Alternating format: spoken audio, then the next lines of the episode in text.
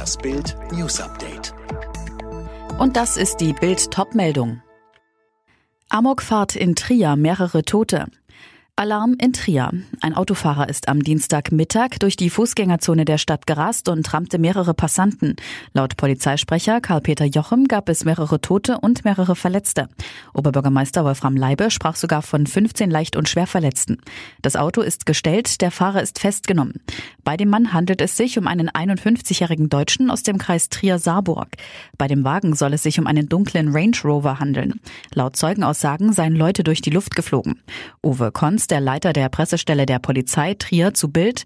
Ärzte sind aktuell vor Ort. Zu den Hintergründen, ob Terror oder ähnliches, können wir noch nichts sagen. Intensivarzt tröstet Patienten.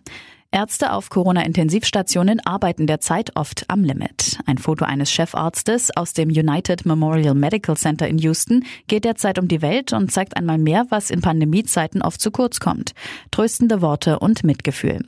Nach 252 Tagen im Einsatz auf einer Corona-Intensivstation im US-Bundesstaat Texas fiel dem Mann an Thanksgiving ein älterer Herr auf, der versuchte, aus seinem Bett zu kommen.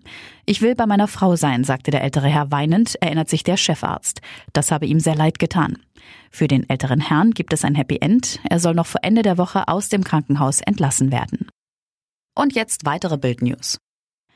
Das deutsche Pharmaunternehmen BioNTech und sein US-Partner Pfizer haben jetzt auch in der EU eine Zulassung für ihren Corona-Impfstoff beantragt. Mehr von Imme Kasten. Gibt's das Go von der Europäischen Arzneimittelbehörde EMA, könnte der Impfstoff noch in diesem Jahr eingesetzt werden, heißt es in einer Mitteilung von BioNTech. Für das Präparat laufen derzeit die klinischen Tests. BioNTech und Pfizer sprechen von einer 95-prozentigen Wirksamkeit. Nennenswerte Nebenwirkungen soll es nicht geben. Bereits gestern hatte das US-Unternehmen Moderna eine Notfallzulassung für seinen Corona-Impfstoff bei der EMA beantragt. Das Bundesinnenministerium hat die rechtsextreme Gruppe Sturmbrigade 44 verboten und aufgelöst. Das teilte ein Ministeriumssprecher auf Twitter mit. Zuvor waren bei Razzien in mehreren Bundesländern Propagandamaterial und Vermögen beschlagnahmt worden. Ermittler sollen jetzt weitere rechtsextreme Strukturen aufdecken. Trotz Corona erweist sich der deutsche Arbeitsmarkt als robust. Ein Grund dafür ist die Kurzarbeit, die vielen Unternehmen durch die Krise hilft, so Arbeitsminister Heil. Wir sehen, dass die Betriebe erneut Kurzarbeit nutzen, vor allen Dingen im Gastgewerbe. Aber einen massiven Anstieg der Arbeitslosigkeit können wir Gott sei Dank im November nicht verzeichnen. Aktuell sind knapp 2,7 Millionen Menschen in Deutschland arbeitslos. Das ist deutlich mehr als im Vorjahr aber es ist zugleich deutlich weniger, als es angesichts der tiefen wirtschaftlichen Krise zu erwarten war. Und in der Fußball Champions League will Borussia Mönchengladbach heute den Einzug ins Achtelfinale perfekt machen. Es geht gegen Inter Mailand. Die Bayern sind bereits als Gruppensieger qualifiziert. Beim Spiel gegen Atletico Madrid haben deshalb mehrere Stammkräfte Pause.